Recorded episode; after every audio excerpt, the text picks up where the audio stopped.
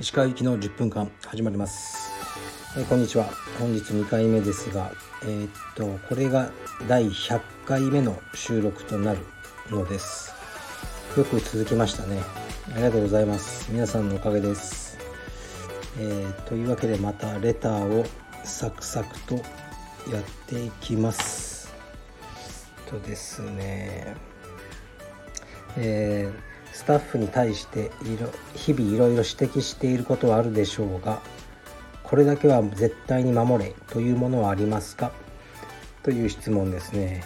これはたまに言いますけどあの犯罪だけは犯すなって言ってますね、まあ、他は守ってやれるんですが犯罪を犯されるともう守れないのでその時はあのさようならですね。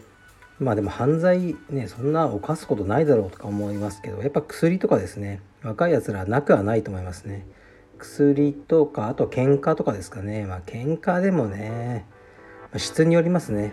だけどまあ傷害とかでね逮捕されるようなやつだったら置いとけないと思うのであのー、ね、犯罪だけは犯してほしくないですね。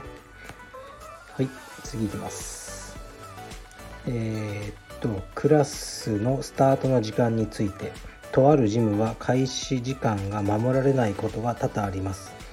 仮に19時スタートでもかっこもう少し人が来てからにしようかかっこ閉じみたいになって結局始まるのは15分から20分過ぎたあたりから始まることが多いです。かっこちなみに終わるのは時間ぴったりかっこ閉じ。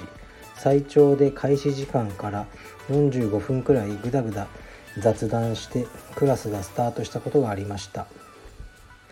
前のキッズクラスの子供とインストラクターが遊んでいて30分以上開始時間が遅れたこともありました。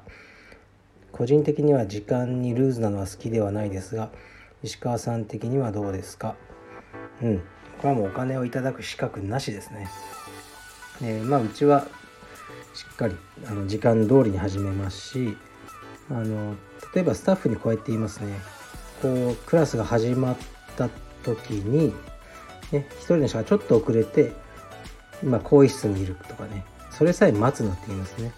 時間が始まったらあのもう始める。関係なく。がいいと思いますしこうやって人が来るのをもう少し人が来てからにしようかとか言ってるからみんな来るのが遅くなるんですよね。まあ、そこに気づいてないのもダメだしうんなんかもう ダメな道場だなっていうあの印象しかないですね。前のキッズクラスの子供とインストラクターが遊ぶとかね。これも個人的にはないですね。うん。僕は1秒たりとも遊びません。自分の子供と遊びますけどね。はい。うんダメです。次いきます。えー、っとこんにちは。いつも楽しいラジオありがとうございます。お悩み相談お願いします。私は時々自分の行動や言動を後悔し自己嫌悪してしまう傾向があります。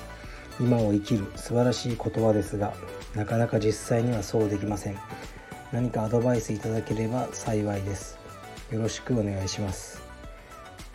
うんちょっとまあ漠然としてる質問なのでどうお答えしていいか分かんないんですが例えばある女性がいてなんか告白したとするじゃないですか。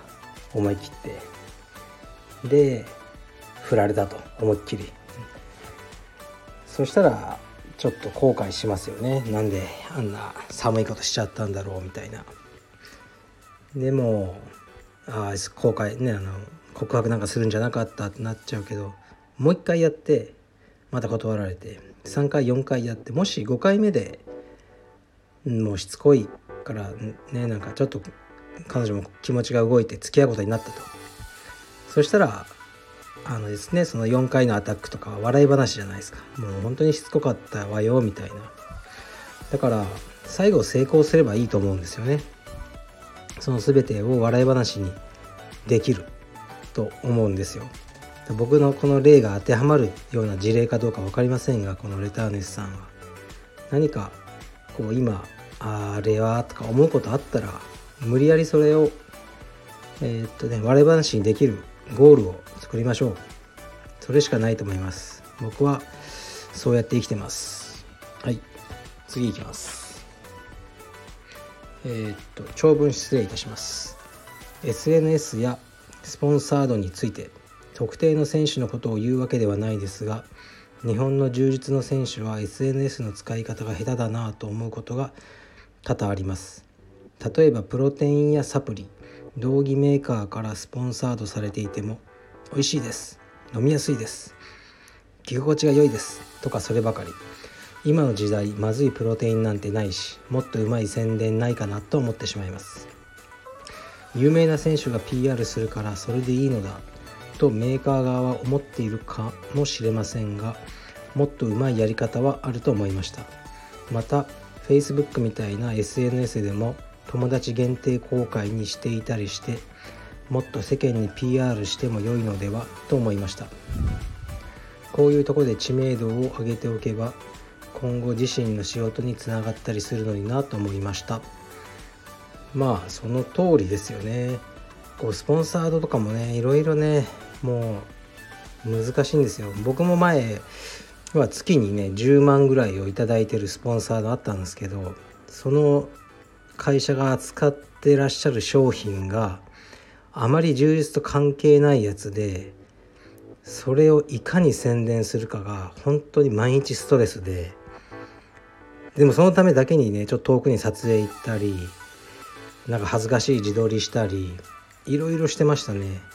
だから、まあ、ある時そのスポンサード終わったんですけどまあ残念だったんですけどちょっとね解放された感があってあ俺こんなにストレスになってたんだって思ったんですよね。でも逆に言うとまあそういったストレスになってないようじゃダメですよね。でね前は僕はそのこれ言いましたけどあのねやっぱ道着とかも買うのも大変だからと思ってスタッフにスポンサーをいろいろつけたりしてたんですよ。こういう選手いるけどいいですかとか。でねその契約書とか。契約書を書くとこをねサイン写真であげるとか。あれも日本の選手やってなかったじゃないですか。アメリカの選手はそういうふうにやってて。ああいうのも僕が初めだと思うんですよね日本だと。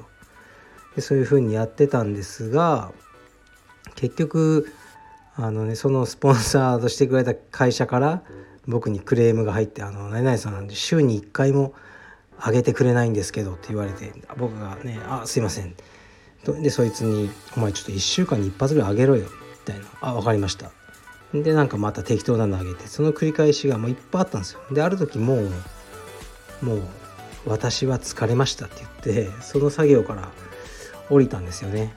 だから今はたまにまあ新しいスタッフとかスポンサー欲しいとか、まあ、スポンサーさんの方から僕に「いい線しませんか?」とか言ってくるんですけどもう知りませんって言ってますね。なんか、うん、僕がもらえるわけじゃないしね道着うん。だからあのー、結構ね大変ですね。まあでもねまあぶっちゃけ道着をねもらってもねみたいなのもあるんですよね。うん。だからあのなかなか難しいしねまだその市場が小さいのでね。だから僕そうそう僕あのエニタイムフィットネス行ってるって言ったじゃないですか。もう2人入会したらしいですよ。僕のあのこのラジオを聞いて僕も行きましたとか。だからね結構ねその辺の選手より僕の方がまだまだ持ってますよ。パワーは。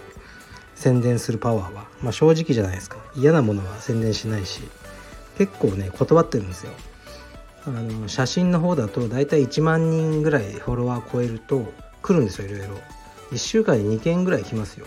いろいろなんかこれのスポンサーやりませんかとか、まあ、時計とか多いんですよね。そういう系。でも今のところ全部断ってますね。なんか、うん、好きでもないものをそんなあのしたくないんで。はい。これやっぱりこうしっかりいつも意見持ってる人が何か言うと響くっていうのはあると思いますね。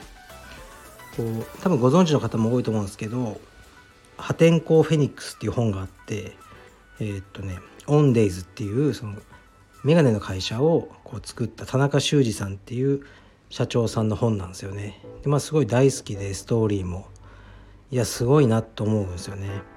で今ちょっと僕目が悪くなってきてメガネをあ作り直そうと思ってたんですけどあどうせならあの田中さんのとこで作ろうって今思って昨日調べたら渋谷にお店あるのでうん道場用家用えー、っとあのオフィス用3本是非オンデイズで作ろうって思いますね。別に個人的にはあの別に面識があるわけじゃないんですけどなんかその田中さんがいつも、まあ、書いてることが好きだっていうそれだけですね。はい。だからまあスポンサーもねちょっとねいろいろ大変なんですけどね。これもねセンスがないともう選手もできないですよね。僕も前はああしろこうしろってねもっと工夫してこうこういうのはいいだろうとか言ったんですけどもうセンスがねないと難しいと思います。はい。というわけでえー、っと今日はバレンタインデーですね。はい。現時点でチョコレートがゼロです。あいや娘からもらったか、ね、それが一番ですね。で娘の誕生日でもあるので今日はあの早めに帰ってバースデーケーキでも食べようと思います。はい失礼します。